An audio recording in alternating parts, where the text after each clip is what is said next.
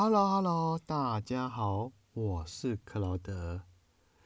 这张《弟子规》的单元叫做“亲人”，让我们来了解何谓亲人。亲人一，亲人，同是人，类不齐。流俗众，仁者稀。果仁者，人多畏。言不讳，色不昧。其实这段话呢，来讲纵观历史，你看看所有的圣贤人，基本上少之又少。可能一个历代可能出个四五个，就算一个很了不起的时代了。那在这段当中，我就举两个人为这次的例子，让大家一目了然。第一个就是我们伟大的。教育家孔子，哦，孔子，我相信大家都是耳目入然。怎么会想要谈谈起孔子呢？其实孔子真的是在春秋时真的很了不起的人。孔子呢讲了很多有关于礼义方面的事情，也洞察了人性。甚至他周游列国那么多国家，希望展现出以前恢复周礼之势。可惜当时的国君基本上处于在一个为利益而活下来的局面，所以他 百般的无奈。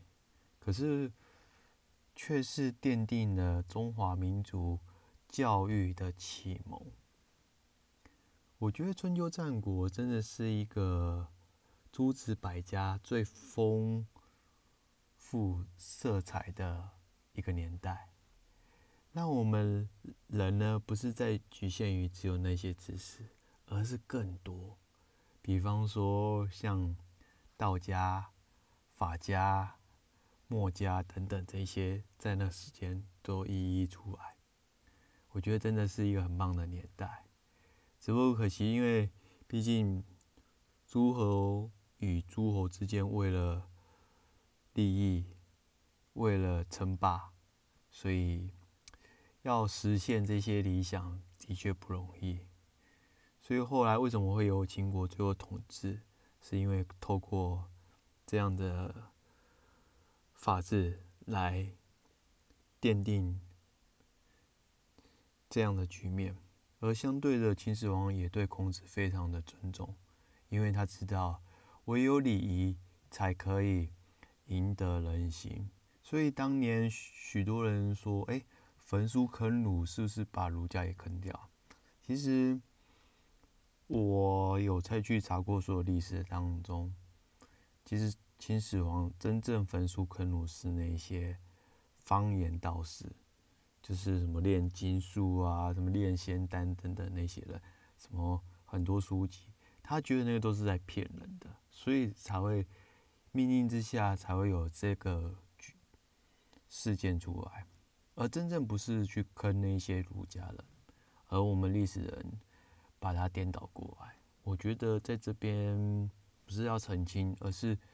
要知道说为什么秦始皇当年会用这个用意。OK，这是我在孔子部分的认知以及阐述，会延伸到后面的故事。那接下来我会谈谈唐初很有名的叫做魏征。魏征其实在唐朝初年的时候，他并不是很出名的人。他原本是太子的老师，由于李世民当时呢是二太子，他很想夺回太子的地地位，于是他设下了一个局，陷害了太子跟三太子，所以他才会顺手成章成为了当今的唐太宗。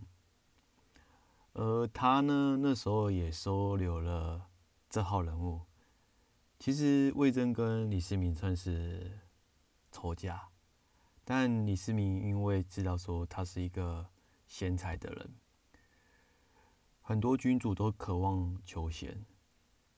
如果有这样的贤才，那么我的国势是不是可以更强？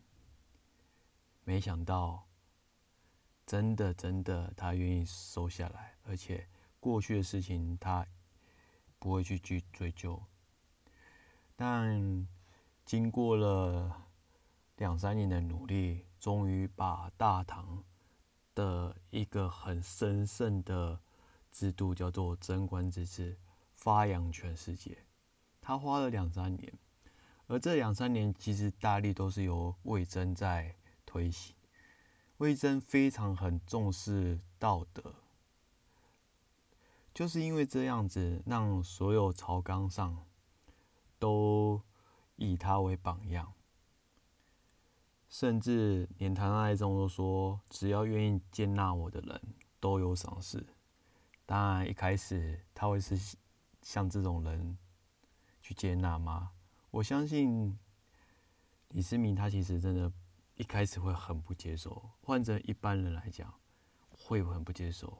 可是为了要达到这样的巅峰，所以他不得已实施这个政策。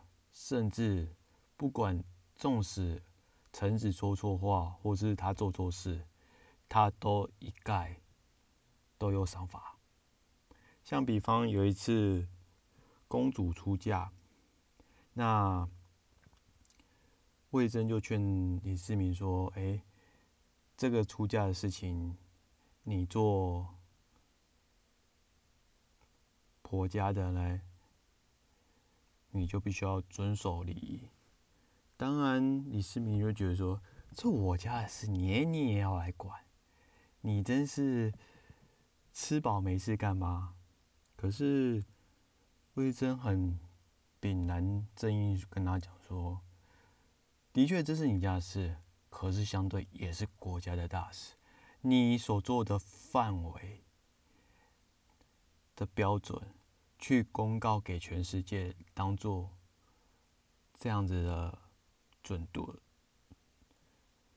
准神，那你不是赢得了人心吗？”诶。当李世民听完就讲说：“这样也对。如果我今天没有这么做，而我只是一丝在我的想法之下的话，那是不是岂不是被天下人唾弃了吗？